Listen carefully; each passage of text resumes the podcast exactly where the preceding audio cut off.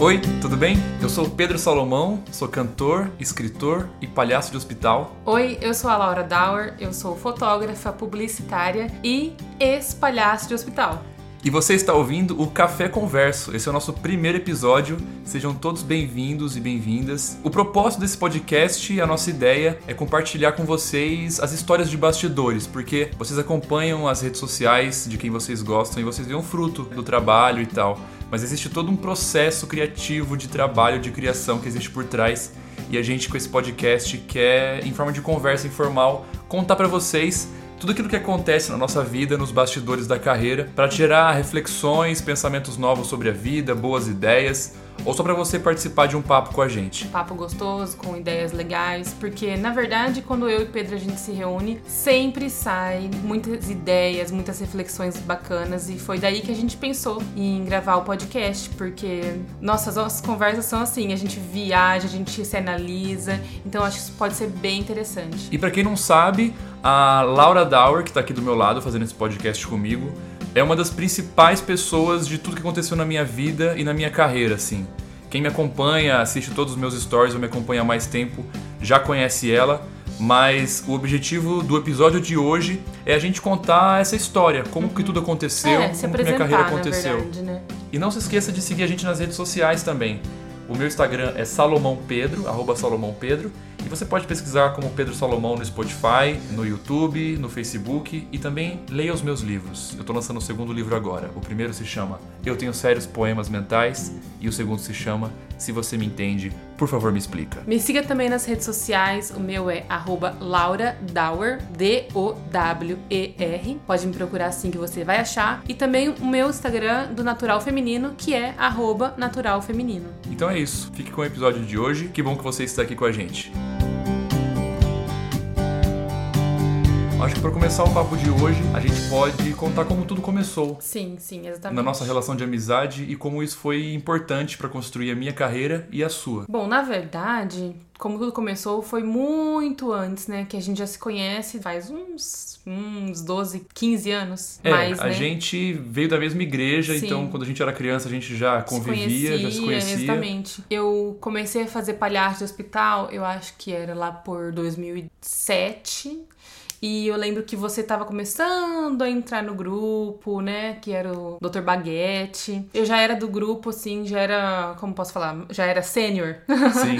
já era sênior no grupo e você tava começando. Eu sou um pouco mais velha, né? Que o Pedro. Eu tenho 29. Eu tenho 25, vou fazer É. 26 agora 2020. E eu acho que eu entrei lá meados de 2009. Ah, tá. Então eu entrei você no já grupo entrou depois. de palhaço. Você É. já era. Eu já tava quase já- saindo já, na verdade. Porque eu comecei a fazer faculdade, já não tava conseguindo conciliar tudo na mesma fase. Então, nessa época a gente se conhecia assim muito pouco, né? Só de ver, dar oi, etc. E a gente foi voltar a se encontrar anos depois. Eu cursei publicidade e propaganda. Enquanto isso, tava fazendo geografia na Unesp. É, e a gente não tinha mais ligação A gente não tinha nessa nenhum época. vínculo, nenhum é. vínculo. é. Na verdade, eu te vi, né? No velório do Chiru. Pra quem acompanha o Pedro, sabe da, dessa amizade, né? Da história do, do Caio. O luto de ter perdido o Caio foi quando a poesia surgiu na minha vida, que ele era meu melhor amigo, a gente era palhaço do hospital junto.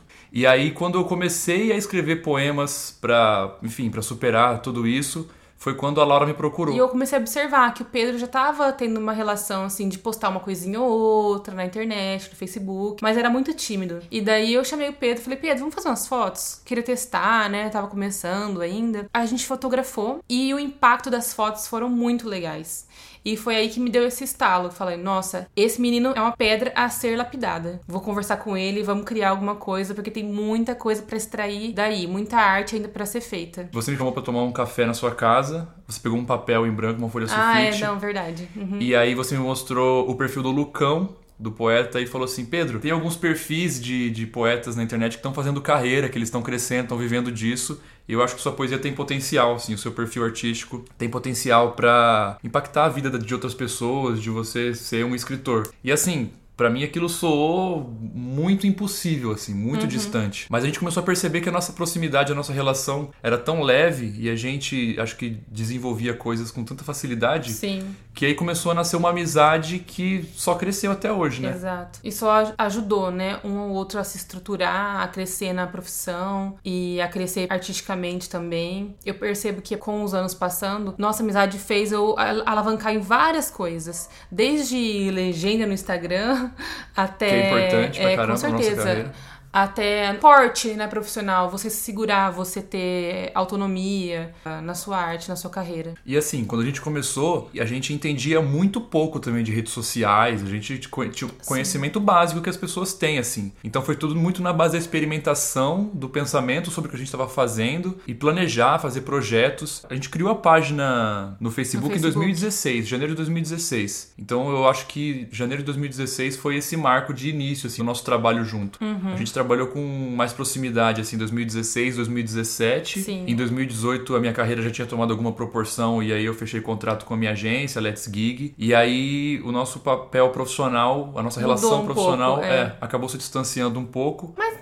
na verdade nem muito, né? Na verdade você passou os papéis que a gente desempenhava junto pra agência, que na verdade foi ótimo, maravilhoso, Sim. porque eu não tinha conhecimento do que eles fazem e você também estava aprendendo. E isso me possibilitou crescer como fotógrafa. Sim. também. Porque daí eu já tive uh, esse know-how, essa vontade de crescer mais e eu dei uma alavancada, assim, aqui na região, né? Porque a gente tá no interior de São Paulo aqui, Presidente Prudente. E o Pedro ele consegue vender, né? É, publicar pro Brasil todo. Eu ainda tô trabalhando na região.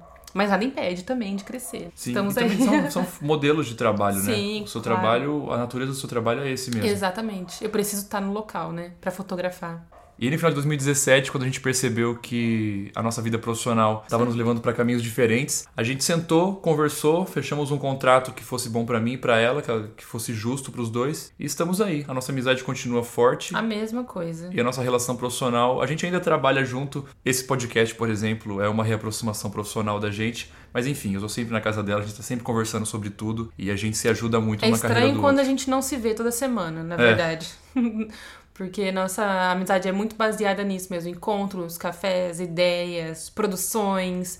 Não é nada que pesa profissionalmente também. Essa foi sempre algo leve, gostoso de se fazer, né? Os, todos os clipes. Foi, foi sempre muito assim. Na, realmente uma parceria muito legal. E essa ideia que eu acho que muita gente segue do faça você mesmo, assim, né? A gente Sim. construiu nossa carreira é, produzindo os clipes, as primeiras músicas, os vídeos de poesia. Coisas que hoje tomaram uma proporção enorme nacional, mas que foi feito sempre é, numa roda de conversa, num café, numa padaria, e depois juntando os nossos amigos que são extremamente talentosos, em que um dava uma contribuição, outro dava uma contribuição. No final, todo mundo acabou crescendo profissionalmente, né? Pela proporção que isso tomou. Foi bom pra todo mundo. E, enfim, é um modo de carreira artística que eu acho que é novo, né? Pro, pro mundo, assim. Porque antigamente as pessoas precisavam encontrar um patrocinador, uma gravadora, alguém que financiasse o trabalho, empresa, uma né, grande que empresa. por trás do artista. Hoje em dia, com a internet, mudou completamente, né? É, para depois chegar no público. Eu acho que o maior exemplo que a gente tem, assim, dessa geração é a Billie Eilish, né? Que criou o CD inteiro no quarto dela com o irmão dela. E olha onde ela tá hoje, né? Então é muito legal, porque realmente a gente faz algo com o coração, com determinação, com vontade, mas a gente faz de casa, a gente faz É. numa roda de amigos, e isso não tira com o um valor. custo extremamente Ou um reduzido. custo menor, e isso não tira o valor, isso não tira a importância e deixa, às vezes, até muito mais verdadeiro Sim. do que algo feito por grandes, né, A gente consegue passar a nossa verdade, né? Claro que a gente Exato. tem todo um equipamento técnico, as pessoas que trabalham com a gente sempre foram extremamente cuidadosas, caprichosas e profissionais. Sim, Mas a claro. gente nunca teve um, um grande dinheiro pra investir, assim, pra começar. A gente construiu carreira dessa forma. Ao contrário do que acontecia antigamente, a gente primeiro criou um público, primeiro criou a relação com o público, pra depois as agências e empresas entrarem em contato com a gente, como editora, por exemplo, eu lançar o livro e a gente transformar isso numa forma cada vez mais profissional.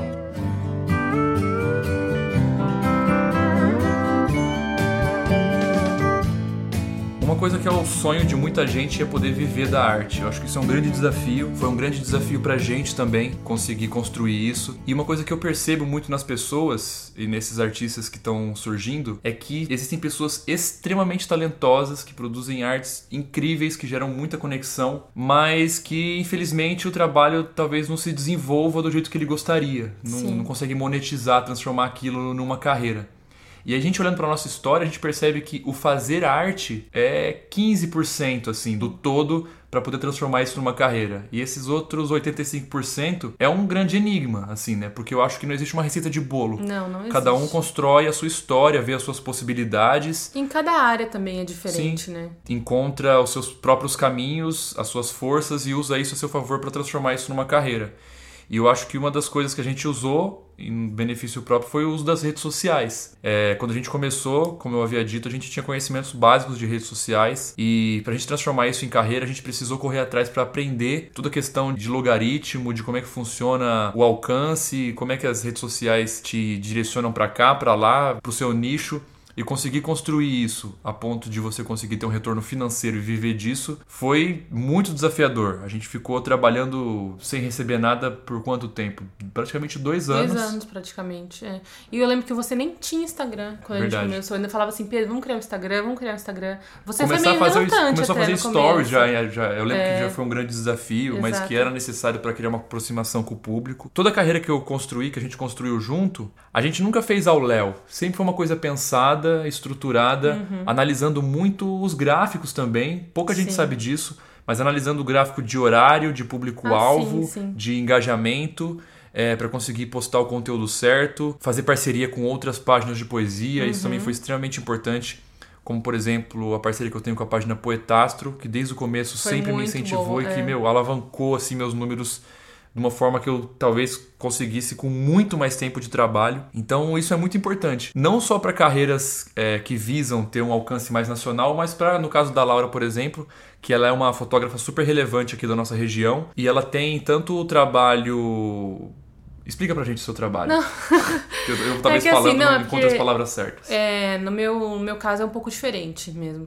Porque, por exemplo, quando eu trabalhava com você, pra mim era mais fácil pensar em conteúdos, estratégias pra posts. É, agora, quando você é o seu produto, no meu caso, no seu caso também, né? Mas assim, quando eu preciso olhar pra mim e planejar as minhas postagens, etc, é um pouco mais difícil.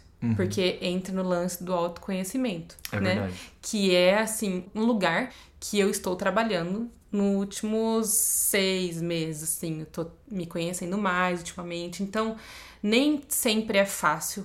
Existe uma postar. necessidade também de se olhar de fora, né? Exatamente. Se olhar como um produto, né? Muitas vezes a gente não consegue se valorizar, né? Eu sei que muitas, muitas mulheres, muitas meninas que eu tenho conversado ultimamente têm esse problema de saber que tem um potencial, assim, amigas, maquiadoras, é, pessoas que trabalham com moda, etc. Sabem que são pessoas muito talentosas, sabem do seu potencial, mas não conseguem se vender. Justamente por se podar, achar que não é suficiente, porque o concorrente tem cinco vezes mais seguidores, então acha que não tem valor o seu trabalho. Só que não é assim, né? A gente tem que tomar muito cuidado. Uma coisa que eu diria, assim, tentar desenvolver uma certa frieza, Uhum. uma certa frieza de, de quem tá trabalhando num negócio mesmo, Exatamente. assim, sabe? É definir metas. Tipo assim, a minha meta semanal vai ser, exemplo, três posts no feed. Então você vai fazer, você vai organizar antes. Porque se chegar na quarta-feira, por exemplo, que é o dia de postar, e você tiver mal, você tiver chateado, você brigou com alguém, poxa, vai estar lá pronto já. Então é só você postar, você não vai perder o seu alcance, não vai perder engajamento. Porque a gente que trabalha com arte vive num carrossel de emoções, né? Eu sei o Pedro também é assim. E também entender, pessoal, que é muito importante essa tentativa e erro. Porque a gente acha que, ah, é, o conteúdo das pessoas tem muito mais alcance, muito mais engajamento que o meu. Mas é que, na verdade, a própria forma como as redes sociais funcionam, a gente tende a receber mais conteúdo que viralizou ou que está tendo um grande engajamento. sim. então, assim, até para pessoas como eu, que já trabalham com rede social há algum tempo, que já tem algum conteúdo mais viralizado, meu, a gente posta coisa que não funciona muito mais do que a gente posta coisas que funcionam. Só que as pessoas tendem a receber o que funciona porque as redes sociais vão te mostrar aquilo que, aquilo que tá funcionando mais, que tem mais engajamento. vencer esse medo e essa insegurança de não ter like o suficiente, de não ter comentário o suficiente, é uma barreira que precisa ser destruída. Sim, exato. Porque você só vai aprender a usar as redes sociais quanto mais você postar, criar conteúdo e começar a entender o que funciona, o que não funciona. Tem diversos vídeos falando sobre isso, a gente até pode fazer um episódio só sobre isso, de dicas para gerar mais engajamento. A gente não é nenhum profissional, mas a nossa experiência já nos dá uma certa bagagem para falar sobre isso. Então, assim, lute todos os dias contra essa sua insegurança, entendendo que a sua arte, ou seja lá o que você faça, seu serviço ou seu produto, ele tem potencial e você pode construir uma narrativa por trás dele que vai gerar engajamento, que vai gerar curiosidade nas pessoas para entrar em contato e começar a acompanhar e consumir aquilo que você tem a oferecer para as pessoas. Hoje eu tenho um Instagram profissional, né, Laura Dauer, que lá eu posto tanto os trabalhos de publicidade, ensaios pessoais, gestante, lifestyle e faz, acho que vai fazer um ano já, eu criei um Instagram que chama Natural Feminino. Meu foco é levantar a autoestima da mulher através do ensaio sensual. Só que é um ensaio sensual muito delicado. Eu gosto de ver a beleza natural da mulher de uma forma bem feminina mesmo, sem aquele olhar sexualizado masculino. Mas assim, vocês têm que dar uma entrada no Instagram, dar uma olhada para vocês entenderem, porque eu acho que para mim é até difícil explicar a linha de, de trabalho, porque é muito muito pessoal. E eu acho muito legal porque o seu trabalho do natural feminino, toda a sua linha ela possui uma autenticidade que tipo qualquer pessoa que vê sabe que é o seu trabalho, sabe uhum. que é a uhum. visão da Laura. Isso é lindo e ao mesmo tempo você sempre respeitou a, exatamente a natureza da, da pessoa que você está fotografando, respeitando sim, os sim. limites, o, o que ela quer, como ela quer demonstrar a beleza dela. É que o natural feminino ele começou meio que numa brincadeira, assim. Desde que eu comecei a fotografar, eu sempre tive loucura em fotografar nu, sensual. Sempre achei muito lindo, maravilhoso. E então eu fotografei uma amiga modelo e fiquei, nossa, meu Deus, eu tô surtada, é, é muito lindo, isso é muito mágico. E comecei a fotografar uma menina ali, uma menina aqui, e de repente eu vi que tinha um potencial para ser um projeto que eu abraçasse todos os tipos de mulheres, que não fosse só uma coisa com modelos. E desde então eh, eu tenho percebido como a foto tem o poder de transformar a visão da mulher sobre ela. E isso é muito legal. Muitas meninas vêm me procurar e falam: ai, Laura, eu não gosto do meu corpo, ai, eu não, eu não sei fotografar. Mas assim, a gente conversa um pouquinho, eu já entendo um pouco do que ela quer. E quando a gente fotografa, é muito legal, porque você vê automaticamente mudando a percepção que ela tem sobre ela. Legal isso, É meu. muito legal, porque assim. Ah, eu não, eu não sei fotografar, mas calma, vamos conversando, aí ela vai se soltando, e quando eu clico e ela olha, fala assim, nossa, Sempre sou eu! Né? Sou eu, e nossa, é muito legal. Então, conforme eu fui trabalhando, né, com o natural feminino, eu fui descobrindo o prazer que é trazer essa autoestima, né? Ser esse espelho. Eu falo que eu sou um espelho verdadeiro das mulheres para elas, que elas conseguem enxergar como elas são lindas, valiosas do jeito que elas são. Para mim tem sido um projeto muito, muito legal, não só para trabalhar como pessoal. Mano, que massa isso, velho. Isso é um talento super legal com um propósito mais bonito ainda. Usando um pensamento extremamente clichê da internet, é tipo quando as pessoas tentam fotografar a lua, né? E aí ah, ninguém consegue. Quando, gente, quando, alguém consegue fotografar a lua em toda a sua exuberância, é maravilhoso. E talvez o, o seu talento seja dar essa visão real do que a mulher é, uhum. conseguir mostrar para ela a beleza que ela tem, e isso é muito transformador. Que isso é legal. é muito legal mesmo. E assim, dias de luta, dias de glória, né? Pra quem trabalha com arte, quem é autônomo, tem dias que a gente tá super animado, vamos fazer vários projetos, vou postar, tô editando, tô fotografando e de repente, dois dias depois, a gente tá na fossa, na lama, se sentindo mal. Não que o trabalho seja ruim, mas eu acho que ser artista, ter essa, esse sentimento, acúmulo de emoções, é uma montanha russa. E a gente tem que saber lidar com isso pra gente não deixar a nossa carreira cair, o nosso rendimento cair. Pedro, principalmente, né, Pedro? Sendo poeta, eu já te vi muito nesse carrossel de emoções. E hoje você tá bem mais estabilizado. Sim. Tem alguma dica específica? Eu acho que é porque quando a gente coloca o nosso coração naquilo que a gente tá fazendo, quando isso, entre aspas, não funciona ou não tem a repercussão que a gente espera, isso meio que afeta a nossa segurança como nossa, ser humano. Sim. Quando alguém fala não... assim, ah, essa foto, é. Legalzinha. Nossa. Porque aquilo não é um produto que a gente fez e tanto faz pra gente, sabe? A gente colocou coração naquilo. Exato. Então qualquer feedback negativo ou se isso não repercute como a gente gostaria, isso afeta a nossa autoestima. Eu acho que conseguir se blindar a tudo isso é um passo muito importante Uhum. também, é um ponto de virada mesmo pra gente conseguir se desenvolver artisticamente. É o lance do Instagram, né? Não é porque a foto, o texto que você postou deu pouco like que ele não tem o seu valor. Claro, é, Muitas antigamente vezes- a gente tinha muita necessidade de É, número de like. foi- Validação. É, nossa. foi até bom o Instagram parar de mostrar o número de like, porque eu acho que, pelo menos no meu caso, não sei se foi ex- exatamente por conta disso, mas eu tenho me privado menos, assim, sabe, de postar. Eu escrevo o que tá no meu coração. E se isso alcançou cinco pessoas, se isso alcançou mil pessoas, claro que a gente vai sempre querer trabalhar para aumentar o nosso engajamento e atingir o maior número de pessoas. Mas se você tem consciência do seu propósito e de que talvez um trabalho que não deu certo não desqualifique toda a sua história, sabe? Tudo que você construiu até hoje. É muito importante entender isso. Eu gosto sempre de lembrar, eu acho que casa bem com, a- com essa metáfora da parábola de Jesus, que ele, ele conta que um semeador saiu para semear. Eu acho que até tinha um nível de comicidade nessa história, porque um semeador não sai para semear. Ele prepara a terra, ele seleciona sementes, ele ara, sabe? Ele, ele aduba para depois ele plantar. Um semeador que sai para semear, e como nessa história em que o homem ele sai jogando sementes ao acaso, assim. Então ele sai caminhando e jogando sementes, que também na época dele era um insumo que tinha lá o seu valor, não podia ser desperdiçado. Então, o semeador que sai para semear, ele não tem poder de agir sobre o solo que a semente dele caiu.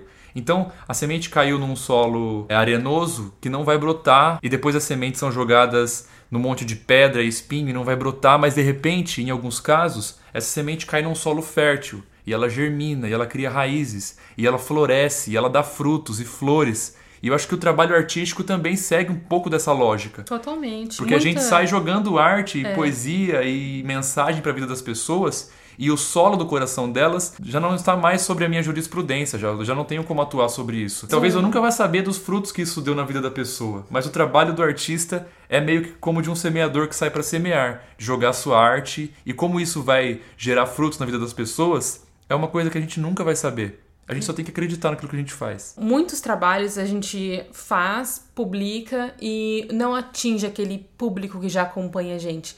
Mas ele pode at- atingir alguém que você nunca esperava Sim. que fosse seguir você. De uma forma que você nunca É, esperava também. Um exemplo bobo, assim, pra mim é, por exemplo, Lady Gaga, né? Eu gosto muito das músicas dela, mas o álbum Joanne é o meu favorito. Eu sou apaixonada naquele álbum. E não é o álbum que os- a maioria dos fãs gostam.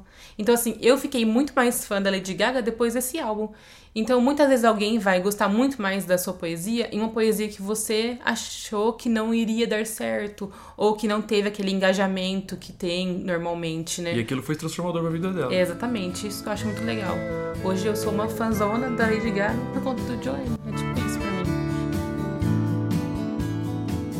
Outra dica que pode parecer pequena, mas que no meu caso fez total diferença, foi quando eu entendi que público é rotativo. Ah, sim, sim, é verdade. Porque quando a gente começa a criar um, um certo público, a gente se apega a ele e a gente Uhum. acha que é aquilo que sustenta a nossa vida e vai sustentar pra sempre. Só que a gente precisa entender que assim como a gente acompanha artistas em determinadas fases da nossa vida, e elas fazem parte de momentos da nossa vida. E, e aí mora a importância de você estar sempre se reapresentando pro público, né? Sim. Porque sempre tá chegando gente nova. Muitas vezes a pessoa não sabe quem é essa Laura, o que, que ela faz, por que, que ela tá falando assim, ah, ela é da onde, né? Sempre é bom se localizar para as pessoas novas. Então esse negócio de perder seguidores é muito natural nas redes sociais. Da mesma forma como você deixa de seguir algum artista ou para de acompanhar o conteúdo dele por um momento e depois você volta a acompanhar essa pessoa, é assim com o seu público também. Então não se apega, não acha que porque você perdeu seguidor ou porque alguém deixou de te seguir que a sua carreira acabou. Tem gente chegando, tem gente indo embora e você vai mudando e tudo fora bem. que essa pessoa que eventualmente parou de seguir no Instagram, ela pode consumir seu conteúdo em outras plataformas. Sim. Por exemplo, aqui o podcast, ou ela pode comprar o seu livro, ela pode aí ver uma apresentação sua. Então, assim, realmente, você que está escutando a gente, que que quer fazer algum tipo de trabalho artístico, pense que a sua arte ela é muito ampla. Não se resume a Instagram ou a Exato. Facebook. Isso é raso perto de tudo que pode acontecer. E novas plataformas, novos meios de expressão que ainda estão por vir. Então, realmente, pensar nisso, o público rotativo é muito importante pra gente não se, se rebaixar, não, não se entristecer. Sim. Essa é a palavra. E aí aquela pessoa que era apaixonada pelo seu trabalho e de repente se afastou, ela continua de alguma forma te acompanhando à distância Sim. também, sabe? A gente não precisa criar essa relação de dependência a determinado nicho ou público. Entender isso foi muito importante para eu conseguir seguir em frente sem me apegar ou me machucar com essas dificuldades da carreira. Lembro que o nosso primeiro grande trabalho foi a produção do clipe de Leoa. Hum, isso é verdade. Hoje é o meu vídeo mais assistido do YouTube. Tem acho que um milhão, tá chegando a um milhão e setecentos mil visualizações. E eu sempre recebo feedbacks extremamente positivos. É o meu principal trabalho, é o mais comentado enquanto produção. Se as pessoas soubessem A simplicidade. é. a simplicidade e o trabalho em, em conjunto que a gente fez pra conseguir realizar aquele clipe, eu acho que é uma história legal de ser contada. É. Nossa, o clipe de Leon já faz quanto tempo? Dois anos? Quatro, Laura. Quatro anos? Eu lancei Nossa. em 2016, Leo. Eu tô perdida no tempo. 2016. Bom, vamos lá então. Começou, É, a semente do negócio foi o seguinte: eu es- eu tava escrevendo uma poesia sobre Leoa e percebi que aquilo tava nascendo como uma música. Eu ainda não era músico. Não, não era. Até lembro quando você falou assim, ah, escrevi uma música. Eu fiquei assim, oxe. Você canta? Ué? Você perguntou. Não, é verdade. E ela, ela perguntou: Você canta? Eu falei: Ué, eu não escrevia também, não tô escrevendo? Exato. Então eu acho Boca que eu pra posso cantar. Boca é pra cantar, pra comer e pra cantar. E aí eu juntei com o Ruben, que é um grande amigo, também uma pessoa extremamente importante nessa história toda, que foi o meu primeiro produtor musical, que produziu as primeiras músicas todas. E a gente produziu Leoa, eu mostrei pra Laura, ela falou assim: Cara, ficou muito legal. Acho e a a minha pode... cabeça já começou a desenhar É. várias coisas. Acho que a gente pode fazer um em clipe pra ela. É, verdade. O meu marido, ele é produtor. Diretor né, de cinema e de tudo. vídeo, isso. Então foi, sim, foi muito tranquilo a gente juntar um mais um, né? É. A gente mostrou a música gravar. pra ele, ele gostou. E minha avó mora numa cidadezinha que chama IEP. E lá tem uma casinha muito linda, que foi a casa onde a gente gravou o clipe. Então eu já comecei a fazer as ligações, já pedi emprestado, porque é amigo da família.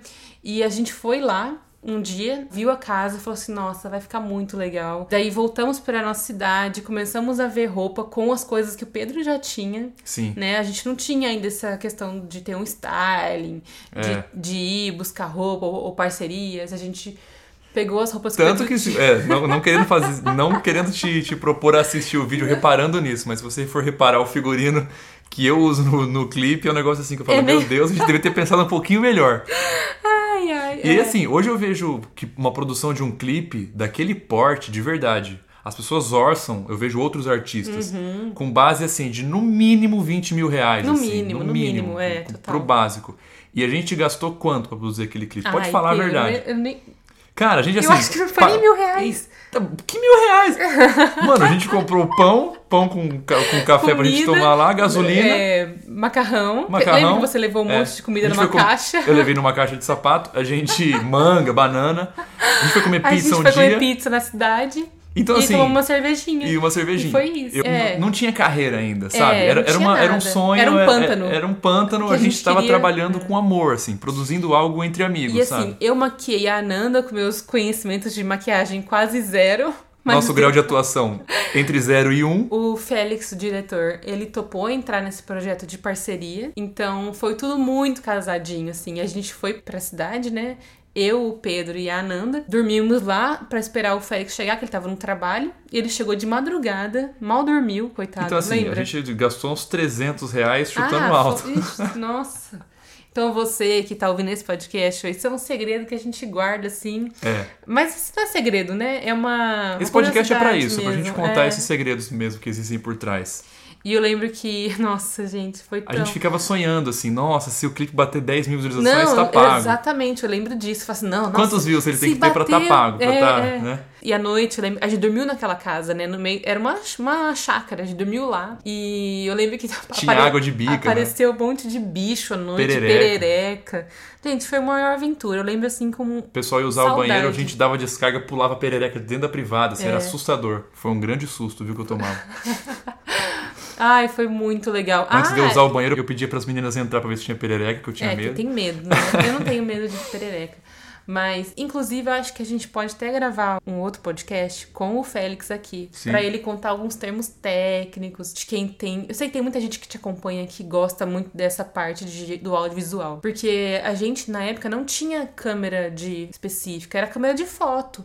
Então ele fez um, um truque na câmera pra poder gravar com uma resolução maior, pra ter um arquivo de melhor qualidade pra poder editar. Algumas curiosidades. E ele também gravou os outros clipes, né, do Pedro. Então tem coisas interessantes que a gente pode falar sobre essa área do, do audiovisual. Pedro, e a sua família? Como que eles vêm reagindo, assim? Porque meu avô não entende o que, que eu faço até hoje. Ele vive falando assim, por que, que você não faz direito igual sua irmã? Por que, que você não fez engenharia? Por que, que você... É, por que, que você não presta concurso? Então, no primeiro momento foi difícil de explicar, porque assim, o que que é poeta de internet? Nossa, não existe é. poeta de internet. A gente trabalha na firma ou prestar concurso, não tem É, poeta de exatamente. internet. E quando eu cheguei falando que eu queria ser poeta de internet, eu tava no último ano da faculdade, e aí eu traba- já tava trabalhando bastante com, com esse lance das redes sociais. E quando eu me formei, meu pai perguntou: e aí, o que, que você vai fazer? Nossa, eu lembro dessa conversa, Pedro. Você perguntando pra mim, pedindo opinião, né? Se você fazia o mestrado É. ou se você investia na internet. Você começava a dar aula. Nossa, é verdade. E aí eu lembro que eu falei, pai, eu quero que você me dê um ano livre pra eu poder trabalhar na internet, porque isso vai começar a me render frutos, isso vai virar profissão. E aí ele não mesmo não entendendo, ele percebeu que isso era minha paixão, que isso dava algum propósito e sentido pra minha vida, que me fazia feliz, e falou, beleza, fica um ano então trabalhando nisso aí que você tá fazendo, e a gente vai vendo o que vai dar. E foi muito legal, assim, porque eu lembro que no meio do caminho eu tava dando aula de teatro na assistência social e na PAI e eu tinha um salário, meu, simbólico, assim, sabe? E eu lembro que começou a faltar dinheiro pra mim, assim. E eu fui conversar com meu pai, falei, nossa, pai, eu não sei o que, que eu faço, se eu abandono a minha carreira de internet. Ele me falou um negócio que me marcou muito, e eu acho que é o contrário do que o conselho que a maioria dos pais dão pros seus filhos. Ele falou assim, Pedro, você sempre vai ter arroz, feijão e cama aqui em casa pra você. A gente não é rico, mas o básico a gente vai ter. Confia na sua arte, que eu vejo que as pessoas se identificam com isso, que você tá ajudando pessoas com a sua arte. Então, arroz, feijão e cama, você pode ficar tranquilo. E aí, quando eu tava finalizando o ano, é, quando eu já tava assim, vencendo o prazo né, que eu tinha me dado de conseguir trabalhar com a internet, o negócio já tava começando a virar, mas ainda não ganhava dinheiro com isso. O poeta Braulio Bessa, que apresenta as poesias de sexta-feira, a poesia com rapadura no programa da Fátima Bernardes, absolutamente do nada, me mandou uma mensagem no Facebook. Nossa, eu lembro, você quase morreu. Eu quase é. morri. Ele me mandou lá. Pedro, te acompanho, você é uma inspiração, a gente tá no mesmo barco, parabéns pela sua poesia. Cara, isso foi, tipo assim, extremamente importante pra eu falar, meu, então é isso mesmo, eu tô no caminho certo, eu vou seguir perseverando e acreditando nisso. Quando eu contei pro meu pai, meu pai também encheu o olho de lágrima, sabe? Começou a chorar, falou: Nossa, que massa que um poeta desse gatilho, dessa relevância te mandou mensagem. Então é isso mesmo, sabe? Sabe o que eu lembro dessa época, Pedro? Cada noite ou cada madrugada era um, um choro, uma alegria diferente. É. Nossa, tal pessoa começou a me seguir. É verdade. Daí no outro dia assim, ah, o Google Gloss começou a me seguir.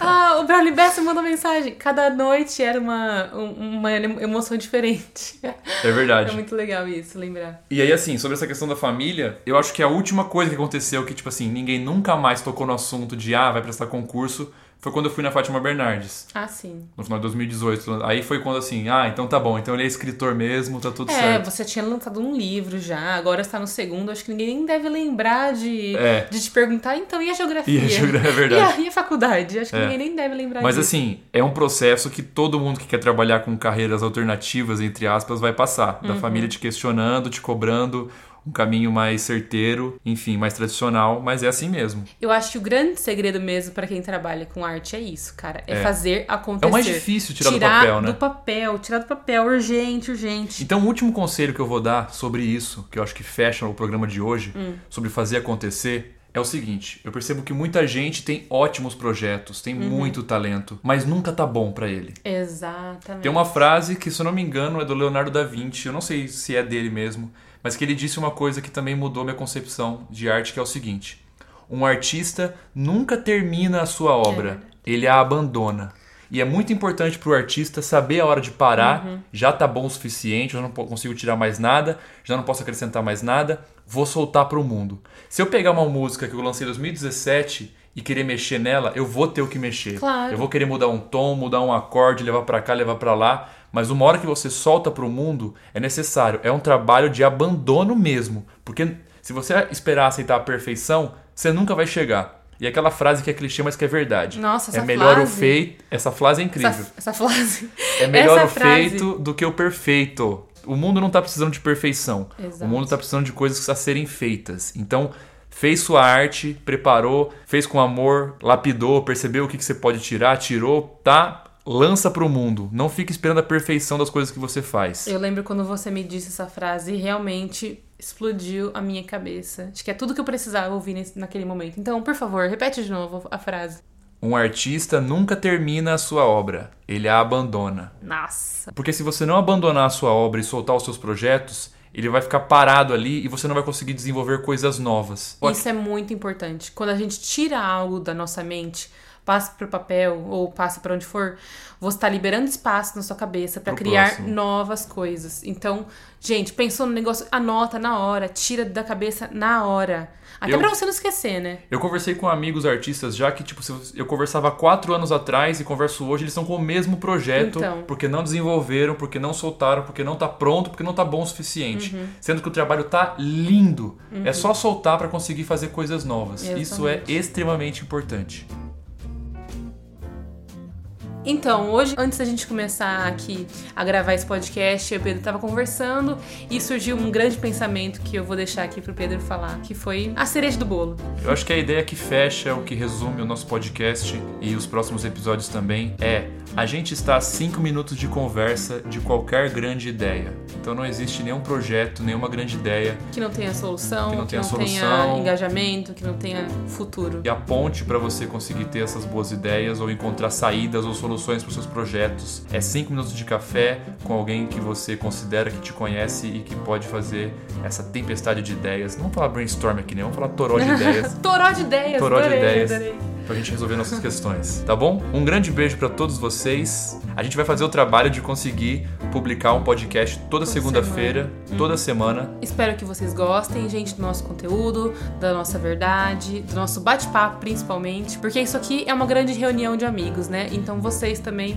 vão estar nesse ciclo de amizade e de conversa que é a nossa vida. Sim, e que isso possa te trazer reflexões, aumentar seu repertório, te ajudar de alguma forma. Um grande beijo. Um grande beijo, tchau. Tchau.